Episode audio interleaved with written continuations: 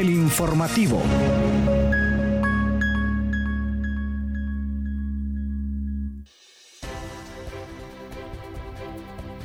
Buenos días, bienvenidos y bienvenidas a una nueva edición de El Informativo, su espacio noticioso universitario por Radio Comunica. Les saluda Yuri Vargas en compañía de Kaylin Espinosa y en controles Hugo Duarte. ¿Cómo está Kaylin? Buenos días Yuri, buenos días Hugo y buenos días a la audiencia. Gracias por estar en sintonía del Informativo. Ya estamos hoy en jueves de esta que es la segunda semana de junio. Ya se nos está yendo rápido el año, Yuri, pero todavía seguimos con mucha emoción porque todavía no es viernes, Yuri. El viernes ya nos da más emoción de que viene el fin de semana, pero eh, pues le invitamos entonces en esta hora que se quede con nosotros para que se entere del acontecer universitario a nivel nacional e internacional. Y de inmediato vamos a pasar con los titulares. Titulares. Ana Cabanillas, orgullo Puma que destaca en Francia. Junta de Dirección Universitaria firma acuerdo de confidencialidad para proceso de elección de autoridades y funcionarios. Universidad Nacional Autónoma de Honduras anuncia aplicación de la prueba de aptitud académica en Marcala, La Paz. En cinco meses se han producido 1.200 homicidios en el país, según el Observatorio de la Violencia de la Universidad Nacional Autónoma de Honduras. Agenda territorial de la Universidad Estatal a Distancia Heredia forma parte de las alianzas interinstitucionales que buscan apoyar a comunidades vulnerables e inseguras. Estudiantes, personal administrativo y profesores de la Universidad de Panamá participan en simulacro de desastre. Universidad de El Salvador concluye con premiación edición salvadoreña del concurso mundial del puente chino. Y para cerrar con los titulares, la Universidad Nacional de Costa Rica y el Teatro Atahualpa de Chiopo presenta este fin de semana Autopsia de una sirena. Noticias Puma. Iniciamos el segmento nacional con noticias desde la Universidad Nacional Autónoma de Honduras, donde Ana Cabanillas Alfaro es un orgullo puma que se ha convertido en embajadora de la cultura hondureña en Niza, Francia, a laborar como asistente de lengua española en la Universidad Côte d'Azur. Cabanillas es una hondureña egresada de la carrera de lenguas extranjeras con orientación en francés, quien cursa una maestría en estudios hispanoamericanos en Francia. Recientemente, la embajadora de Francia dio a conocer que Ana Cabanillas fue seleccionada este año como asistente y que enseñará idiomas en un centro de enseñanza media de Niza. Cabanillas, quien además habla cinco idiomas, español, inglés, francés, alemán e italiano, según el orden en que mejor los maneja, participó en el programa Asistente de Lenguas y luego que se desarrolla en Francia, luego aplicó un máster también para Francia y a una beca parcial del gobierno francés para poder pagar los gastos de estudio y lo logró. El año pasado, mediante un post a través de su página de Facebook, la embajadora de Francia reconoció el ejemplo de Cabanillas. Querida Ana, es usted un ejemplo de voluntad, dedicación y pasión por todo lo que hace, escribió la funcionaria. Fíjese, Yuri, que tuve la oportunidad de conversar con esta chica que además es súper humilde. Eh, nos regaló la entrevista desde Niza, Francia, y nos contó cómo se sentía con toda esta experiencia. Y bueno, además de que viajó a Francia para este programa de asistente de Francia, que eh, eh, al año viajan entre 10 o 15 estudiantes de Honduras para enseñar francés, para enseñar español en, en Francia. Esta chica también tuvo la oportunidad de ir a Alemania, en donde aprendió alemán. Y ahora ahora que habla cinco lenguas, o sea, casi que cualquier lengua. Eh, la puede manejar y, bueno, está muy contenta con esta oportunidad y ella comentaba que eh, pues a esta maestría que aplicó, lo bueno es que ella tiene la oportunidad de poder trabajar. Tiene una beca parcial, pero tiene la oportunidad de poder trabajar porque los gastos sí son caros. Y también en la entrevista yo le preguntaba que qué le hacía falta de Honduras, la gastronomía y eso, y me dijo con mucho dolor en su corazón, con mucha pena, me dijo que extrañaba el plátano frito porque me dijo que en Francia el plátano es muy caro y que tampoco encuentra los frijoles tradicionales que nosotros comemos y me dijo que extrañaba muchísimo eh, las baleadas. Así que cuando me contó eso, me, sentí, sentí mucho ese sentimiento de, patriota. Es una mujer muy preparada y que sigue buscando nuevas oportunidades, así que felicidades a ella y ojalá que tenga mucho éxito. Pero, mientras tanto, continuamos con más noticias y es que con el fin de proteger la información de postulantes en el proceso de selección y elección de autoridades y demás funcionarios de la Universidad Nacional Autónoma de Honduras, los miembros y empleados que conforman la Junta de Dirección Universitaria firmaron un acuerdo de confidencialidad. Cabe mencionar que esta firma se encuentra establecida en el artículo 4 del reglamento de la Junta de Dirección Universitaria, en donde señala que los miembros directores de esta Junta, en conjunto con su personal, suscribirán un acuerdo de confidencialidad para garantizar el manejo reservado de la documentación e información relacionada con todo el procedimiento, sin perjuicio de la transparencia y publicidad que rige el proceso, así como eh, seleccionando un miembro representante vocero. En ese sentido, se garantiza la transparencia en el proceso para cada una de las personas que postulen a los diferentes cargos que actualmente se encuentran en convocatoria vigente, como rector, directores de centros regionales, decanos y vicerrectores. Por lo anterior, los interesados tienen hasta el 28 de agosto para presentar la documentación requerida y así iniciar el 2024 con autoridades en propiedad. Vea usted que el titular de esta nota puede crear cierta duda, porque uno dice un acuerdo de confidencialidad, pero si lo analizamos de manera fría nos damos cuenta de que es que lo correcto y lo que se busca es que cada uno de los postulantes tengan igualdad de oportunidades, es decir, eh, que no trascienda desde antes quienes eh, eh, quienes se han postulado, quienes han presentado su documentación, cuál es la preparación de ellos, aunque los requisitos ya están establecidos. Entonces, eh, a manera de que todos tengan las mismas posibilidades de ser electos de acuerdo con sus capacidades. Así es, pero continuamos con más información y la Universidad Nacional Autónoma de Honduras continúa ampliando su cobertura, esta vez llegando hasta Marcala La Paz, donde por primera vez se aplicará la prueba de actitud académica y se aperturará próximamente el telecentro. Esto lo informó el director del sistema de admisiones, Carlos Ordóñez. El funcionario hizo un llamado a los jóvenes de la zona que desean ingresar a la máxima casa de estudios para que se inscriban en este segundo proceso de admisión, ya que las inscripciones iniciaron el pasado lunes 12 de junio y finalizarán el miércoles 21 mientras que la aplicación de la prueba de aptitud académica está prevista para el domingo 20 de agosto. Explicó además que los jóvenes tendrán la opción de estudiar en el telecentro o únicamente realizar la prueba de actitud académica ahí y seleccionar la carrera que deseen estudiar en otro campus. Esto con el objetivo de apoyarlos en caso de que no se puedan trasladar a otro lugar para realizar el examen. Añadió que en el momento de la inscripción los aspirantes pueden seleccionar dos centros. El centro de aplicación, que es el lugar donde desean realizar la prueba, y puede ser en cualquier campus de la UNA. Qué bueno que ya se les estén abriendo estas posibilidades, ya que movilizarse de un lugar a otro, además de que consume más tiempo, también es caro.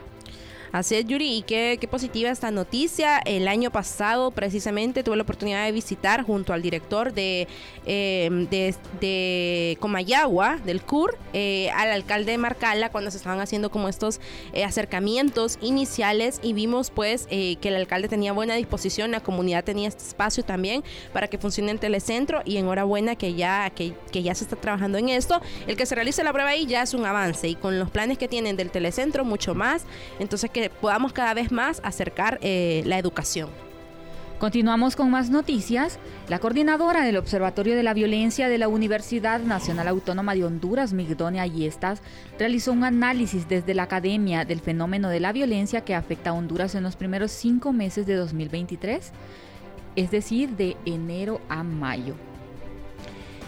Eh, Migdonia, la, titular Migdonia Yestas presentó este informe y manifestó lo siguiente. Honduras es un país que sin estar en guerra produce tantas muertes violentas similar a países que tienen conflictos bélicos. Esto para explicar que en el país se contabilizan 1.200 homicidios de enero a mayo del año en curso, situación que deja entrever que la violencia y la criminalidad son una realidad en la que vive la ciudadanía en las áreas tanto urbanas como rurales. La profesional de la UNA explicó que en Honduras la violencia tiene rostro, para referencias que por lo menos en 2023 a diario en el país se da lugar a ocho homicidios diarios, de los cuales uno es un femicidio y cinco son jóvenes y niños, siendo los menores de 30 años los más afectados.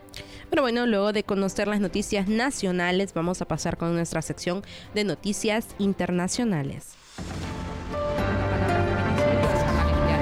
Noticias Internacionales Universitarias.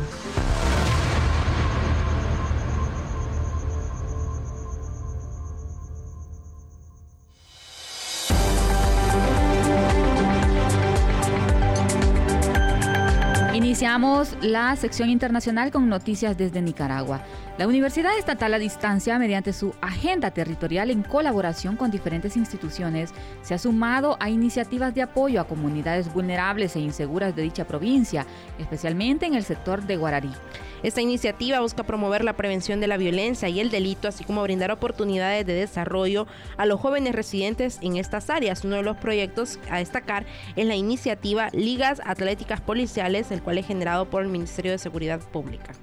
En ese contexto también se realizó la graduación de varios gestores de paz, conformado por estudiantes de varios colegios de la provincia de Heredia, personas inmigrantes y oficiales de seguridad pública, y dicha actividad se realizó en el Centro Cívico por la Paz del Ministerio de Justicia y Paz. Según los organizadores de esta actividad de la UNED, la Universidad Estatal a Distancia en Costa Rica, la idea del proyecto es que los jóvenes deberán combinar sus estudios con la práctica deportiva y asistir a los entrenamientos dos veces a la semana, esto es los miércoles después de clase y también los sábados.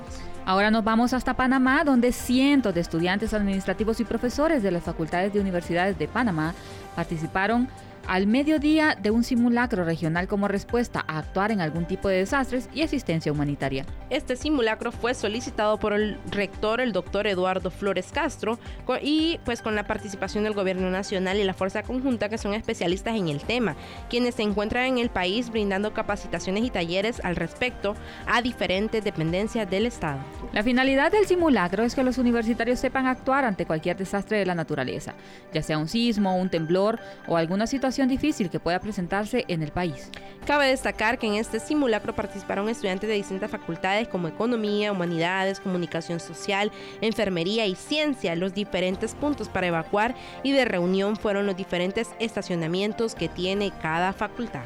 Continuamos con más noticias internacionales ahora desde El Salvador. La Universidad del Salvador, a través del Instituto Confucio, realizó la primera edición en El Salvador del 22 concurso mundial Puente Chino con el apoyo de la Embajada de China en el país. El concurso tiene el objetivo de brindar a los estudiantes universitarios salvadoreños que estudian chino mandarín una plataforma para demostrar sus habilidades en este idioma y fomentar su entusiasmo e interés en la lengua y la cultura china. La campeona de este concurso fue Irma Suriel Cerón Sánchez, quien ganó un vuelo de ida y vuelta para el participante y sus padres, así como la alimentación, el alojamiento y las visitas culturales relacionadas con el concurso en China. El segundo se lo agenció Edgar Alfredo Angulo Baires, mientras que el tercer lugar fue para Laura Estefanía Mármol Cañas, quienes serán reconocidos con premios especiales, certificados y las exoneraciones de un semestre del curso de chino mandarín en la Universidad del Salvador.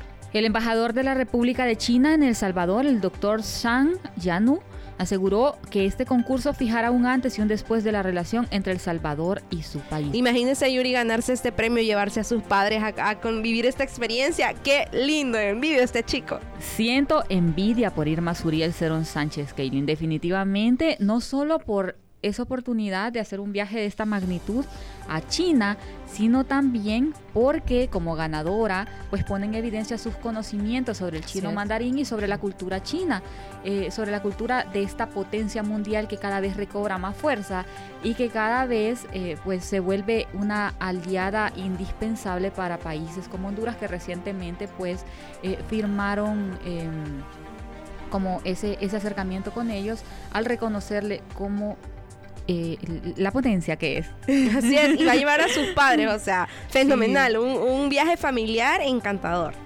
Pero entre otras noticias internacionales, ahora nos vamos hasta Costa Rica. Es que este fin de semana, eh, pues Autopsia de una Sirena llegó al Teatro Atahualpa de Siopo. Bueno, de hecho será del 16 al 18 de junio, es decir, viernes y sábado a las 7 de la noche y el domingo a las 5 de la tarde. La obra se construye con los monólogos y testimonios de la sirena, la madre, el padre y las abuelas para contar la historia de aquel niño que partió sirena en una sociedad que no parece aceptar las diferencias. La obra está plasmada en las, en las calles de una capital que ha visto tanto como nuestros ojos lo que todos podemos identificar. La abuela que no para de sentenciar, la madre incansable que busca, el padre que aún no entiende qué hizo y una sirena que comprende que el camino que le espera para regresar a su hogar no será nada fácil. El valor de la entrada es de 6 mil colones para el público en general y 4 mil para estudiantes. Y para hacer las reservas, pues pueden llamar al 8787 4063. Todas las funciones se realizarán en el Teatro Atahualpa de Siopo, ubicado en el campus Omar Dengo de la Universidad Nacional en Heredia. Así que, bueno, están invitados a participar en nuestros hermanos desde Costa Rica. Hasta el nombre me llama la atención, Pero luego de haber compartido con nuestra audiencia las noticias internacionales universitarias, pasamos a nuestra sección cultural. Cultura Universitaria.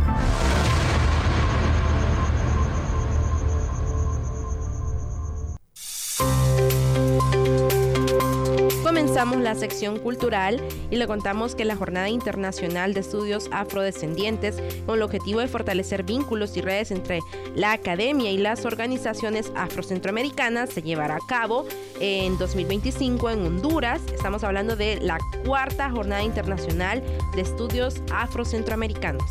La quinta jornada. El evento además tiene la finalidad de otorgar visibilidad a las poblaciones afrodescendientes y buscar mecanismos para luchar por su reconocimiento histórico, social, político, cultural y epistémico. La intención es también consolidar una sociedad sin racismo desde el respeto a la diversidad y la equidad de género. Así, bueno, del 10 al 14 de mayo de este año en Villa de los Santos, Panamá, se llevó a cabo, esta sí fue la cuarta jornada internacional de estudios afrocentroamericanos, en donde la Universidad Nacional Autónoma de Honduras tuvo participación a través del doctor Santiago Ruiz, titular de la Dirección de Investigación Científica, Humanística y Tecnológicas. También estuvo Beli Ramírez y la profesora investigadora Wendy Calix, que es del Grupo de Investigación Filológica del Departamento de Letras. Y fue precisamente en esta reunión donde eh, pues ellos ya dejaron la próxima fecha que va a ser en Honduras en, el 2025. sí. Y sobre su participación, Calix detalló que durante el evento ofreció una ponencia titulada Aproximación a la obra de la poetisa Xiomara Cacho Caballero, una autora garífuna hondureña que ha venido trabajando la literatura garífuna en Honduras. Continuamos con más información. Ahora le contamos que Honduras cuenta con seis etnias. Seguramente que una de las más destacadas es la comunidad garífuna. Garinagu, el dialecto garífuna, que tiene 92 mil personas distribuidas en 42 comunidades, todos a lo largo de la costa caribe. Los garífunas son también conocidos como los garinagu, son descendientes de los indios caribe o arawak y esclavos africanos que naufragaron en la isla de San Vicente en 1635. Estas dos culturas se entrelazaron y dieron nacimiento a un pueblo que pudo preservar su cultura, su lengua, su forma de vivir, sus tradiciones, sus costumbres y sus creencias hasta nuestra época. A pesar de la discriminación, migración, interacción y reasentamiento que han sufrido a lo largo de los años, los garífunas eh, pues es sorprendente ver que hoy en día su identidad de esta cultura fuerte que permanece en diversas expresiones y formas.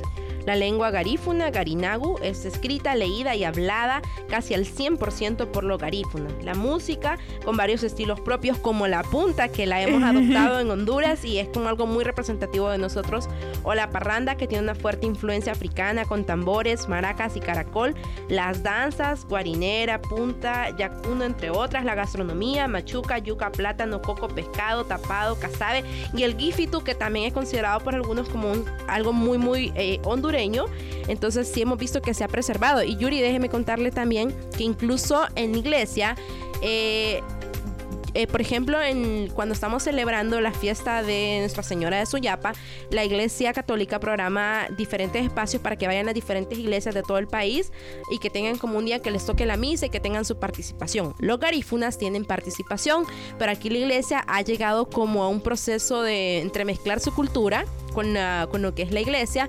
Entonces, la, digamos, la misa o celebración que tienen los garífunas el día que les corresponde a ellos, no es una misa común como, como las de nosotros normales, así, sino que ellos entremezclan elementos de su cultura y es una manera bonita en la que ellos se sienten que están honrando em, a través de, su, de sus creencias, se visten con su ropa típica y es una fiesta garífuna y pues están en la iglesia, pero están disfrutando y poniendo en alto sus valores y su cultura. Qué bonito, y es que, bueno, ellos tienen sus propias costumbres, pero también tienen sus propias creencias.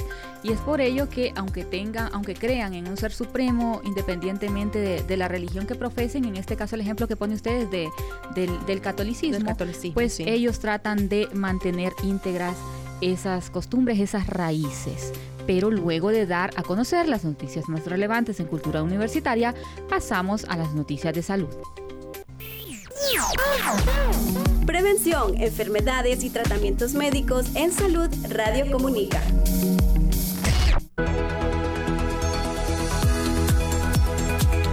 Comenzamos la sección de salud, le contamos que unos 18 futuros magísteres pasantes del primer año de la maestría en enfermería de cuidados críticos y urgencias de la Universidad Nacional Autónoma de Honduras participan en la Brigada Misión Quirúrgica de Cirugía Cardiovascular Duker Heart for Honduras. Esto desde el pasado lunes 12.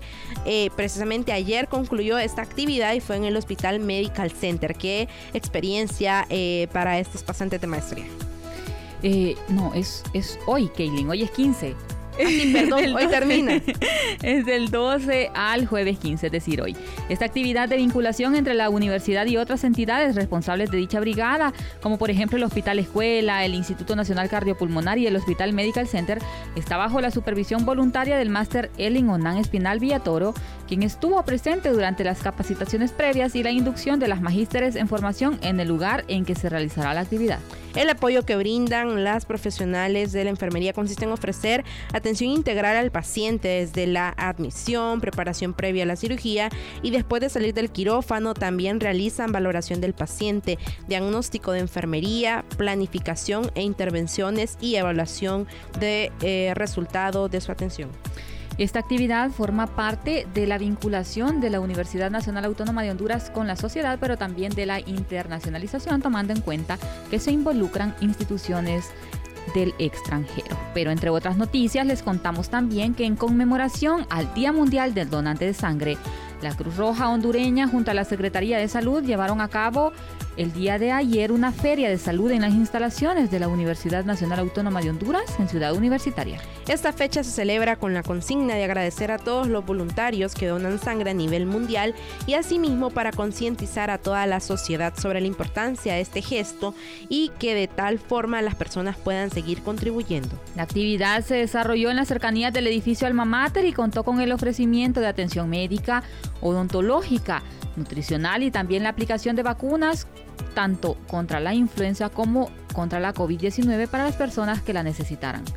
Cabe mencionar que este año la donación de sangre cobra aún más importancia en el territorio nacional, esto debido a que Honduras fue escogida como el país anfitrión del Día Mundial del Donante de Sangre para la región de las Américas. Actualmente Honduras cuenta con 16 bancos de sangre y 12 servicios de transfusión y en el caso de las de estas campañas de captación de sangre que realiza la Cruz Roja hondureña es importante mencionar que ellos la procesan, separan sus componentes y la distribuyen en los centros asistenciales del país. Y es, es, importante para eh, salvar vidas y bueno, y crear conciencia de este tema. Eh, yo conozco gente, Yuri, que lo hace de forma, o sea, dona sangre porque quiere hacerlo y lo hace así muy común y, realmente pues eso es, yo dono sangre y de repente no sé a quién le va a servir, pero en un futuro alguien me puede salvar la vida a mí también donándome sangre, entonces es una labor bonita que permite em, contribuir con el prójimo. Sí, permite salvar vidas, pero ha llegado el momento de compartir con nuestra audiencia lo más sobresaliente en el mundo deportivo a nivel universitario. Deporte Universitario.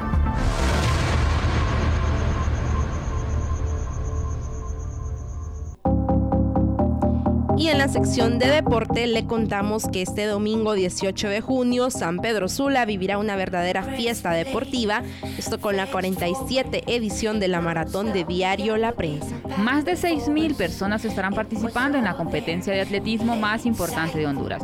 Estará comenzando a partir de las 5 de la mañana y el punto de partida será el parqueo del comisariato Los Andes. Este año la 47 edición de la Maratón de Diario La Prensa es a beneficio de la educación en Honduras al ayudar a la fundación eh, pues, Mil Escuelas que lidera el influencer japonés radicado en el país.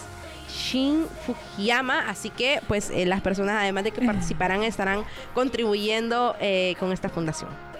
Un gran trabajo el que realiza Chin Kaylin. Yo lo sigo por las redes sociales y, y es sorprendente el amor que refleja por Honduras, por los hondureños y que no solo lo manifiesta, sino que lo pone en práctica a través de diferentes proyectos, sobre todo relacionados con el ámbito educativo. Eh, estaba viendo un video la vez pasada, estaba en vivo y estaba cerca de mi casa.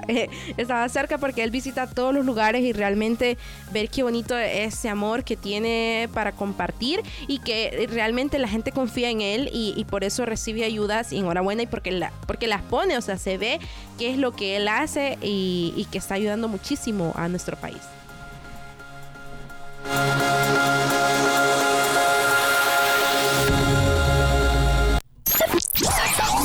Radio Comunica. Información y entretenimiento. Esperamos haberlos dejado muy bien informados y les invitamos a sintonizar nuevamente el informativo mañana viernes, siempre a partir de las 9 de la mañana por Radio Comunica con Yuri Vargas y Kaylin Espinosa. Hasta la próxima. Hasta la próxima. Buenos días. Les esperamos en una próxima edición. Esto fue el informativo.